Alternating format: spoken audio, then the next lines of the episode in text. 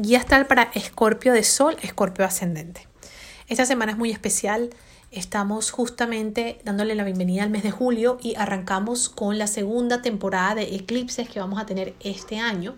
Eh, justo en otro signo de agua como tú, que es cáncer. Esto tiene que ver también contigo, porque hay personas que creen que somos escorpios nada más, resulta que somos una mezcla de signos, ¿ok? Tenemos un poquito de cada energía, por lo tanto hay un sector en tu carta donde tienes la energía de cáncer, ¿ok? No es solo cáncer porque los eclipses se dan en ejes, entonces el eje cáncer-capricornio, lo que está sensible en este momento es lo que hay que estudiar. Te voy a dar una vista por encima, obviamente para cada escorpio va a ser de una forma diferente. Si tienes grado, planetas, perdón, en los mismos grados donde se está dando el eclipse, que es el grado 10, realmente el grado 5 al grado 15, porque es del grado 10, pero contamos todos los planetas que estén cerca del eclipse, 5 grados por debajo, 5 grados por arriba.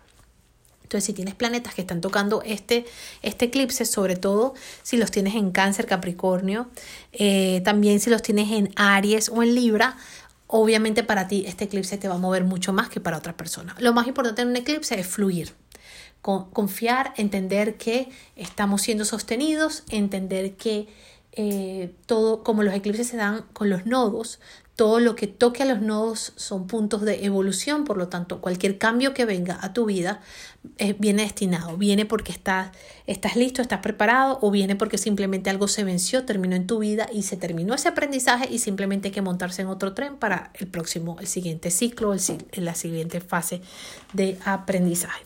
Consejos con este eclipse. Buen momento para terapias constelaciones familiares, buen momento para eh, trabajar mucho con el chakra raíz, el chakra, chakra base, es muy importante. ¿Ok? Eh, ¿Cuál es la clave? Aprender a sostenernos sanamente. Aprender a sostener sanamente ese niño interno, eh, de manera de que el vacío lo llenemos con amor. ¿Qué pasa? Cáncer, la energía de la nutrición, de la madre, de lo femenino, tiene que ver con la familia, con mi tribu, las personas que me acompañan, lo cotidiano, lo que es común para mí, lo que de alguna manera es conocido, lo que me, hace, lo que me brinda esa seguridad, ese soporte.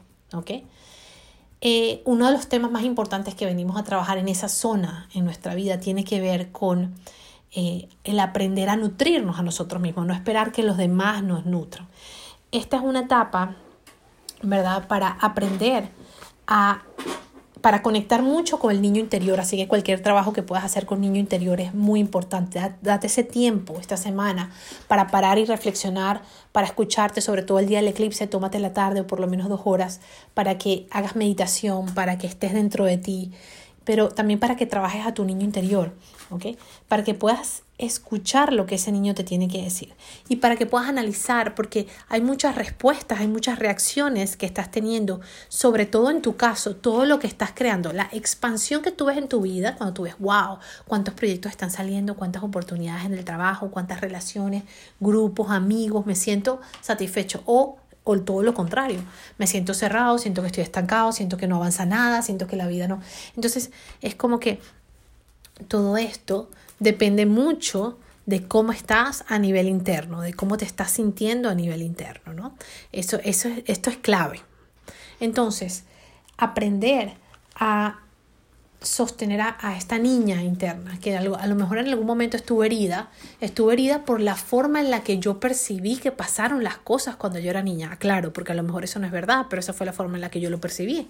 Entonces a lo mejor yo percibí que mamá estuvo distante, o mamá estuvo ausente, o que papá me abandonó, o que papá no me acobijó y no me protegió como lo quería, o que no reconocieron mi talento o mi don, ¿no? Y, y de repente pero seguramente era lo que yo necesitaba vivir, ¿no? Para poder trascender y sentí un vacío. Entonces esa niña se quedó con un vacío. Y ese vacío, ¿verdad?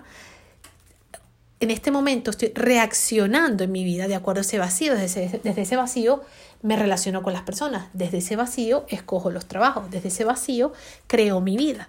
Entonces la vida me está diciendo en este momento, si quieres más expansión en tu vida, si quieres más crecimiento en tu vida, tienes que llenar, aprender a llenar ese vacío. ¿Y cómo se llena ese vacío? Ese vacío no se va a llenar teniendo hijos, ese vacío no se va a llenar estando más tiempo con tus hijos, ese vacío, creemos que sí. Y ay, me siento vacía porque mis hijos no están. O ese vacío no se va a llenar cuando te aumenten el sueldo. Ese vacío no va a llegar, se va a llenar cuando tengas novio. Que ay, bueno, me siento sola, no tengo novio. Cuando tengo novio es que me voy a sentir feliz. Mentira, vas a tener novio y vas a seguir sintiendo el vacío. Vas a tener hijos y vas a seguir sintiendo el vacío. Hasta que no entiendas que ese vacío nada más lo puedes llenar tú y solamente tú y nadie más que tú, ¿verdad? Entonces no vas a empezar a relacionarte desde otro lugar como los demás y construir relaciones y abrirte las puertas porque recuerda que tú eres el creador de tu vida y las puertas no se van a abrir de la manera que tú quieres que se abran. Aquí la base de todo, aparte de aprender a llenar ese vacío, ¿qué significa llenar ese vacío? Aprender a amarme, aprender a atenderme, a complacerme, a contenerme, a, escucharme. Es que no nos escuchamos. No todo el tiempo queremos estar afuera, afuera, afuera, pero todo lo que tiene que ver con lo interno nos cuesta trabajo. Nos y nos cuesta trabajo regalarnos, atendernos, cuidarnos, nutrirnos. Entonces ahí es donde empieza todo. ¿okay? Es, como, es como un momento de también conectar, como te digo, escucharnos, de aprender a conectarnos con esa parte emocional, ¿ok? Y entender que eso emocional, esa sensibilidad que tenemos como escorpio, no es una debilidad. Lo emocional no es debilidad, es fortaleza. De hecho, las personas que se rigidizan y se alejan del mundo emocional porque tienen miedo en el fondo, ¿verdad? Son personas este, que no están fluyendo. Entonces, estamos en un momento de construcción interna para soltar lo que no corresponde, lo que ya se venció, lo que ya está viejo. En tu caso, ¿qué tiene que ver con las creencias, con tu mente y con tu comunicación? A lo mejor ya lo has venido trabajando, a lo mejor no eres totalmente inconsciente y todavía no te estás dando cuenta de qué es lo que estás creando, pero todavía hay trabajo. El nodo sur está ahí y todavía le falta. Y si todavía le falta es porque todavía hay más trabajo que hacer. ¿Esto qué quiere decir? Hay que entrar en un proceso profundo porque el nodo sur no es nada más lo que tengo que dejar. Ah, bueno, las, tengo que dejar ir esto. No, no es nada más. Para poder dejar ir algo, primero tengo que integrarlo. Entonces, a lo mejor sigue ese nodo sur ahí, ¿verdad? Este, y a lo mejor todavía yo creo que he hecho el trabajo y no lo he terminado de hacer, porque hay algo que no he integrado, hay algo que no he aceptado. No se, no se trata de votar nada más, se trata de integrar. ¿Qué es lo que tengo que integrar que el nodo sur me está diciendo con Saturno y Plutón?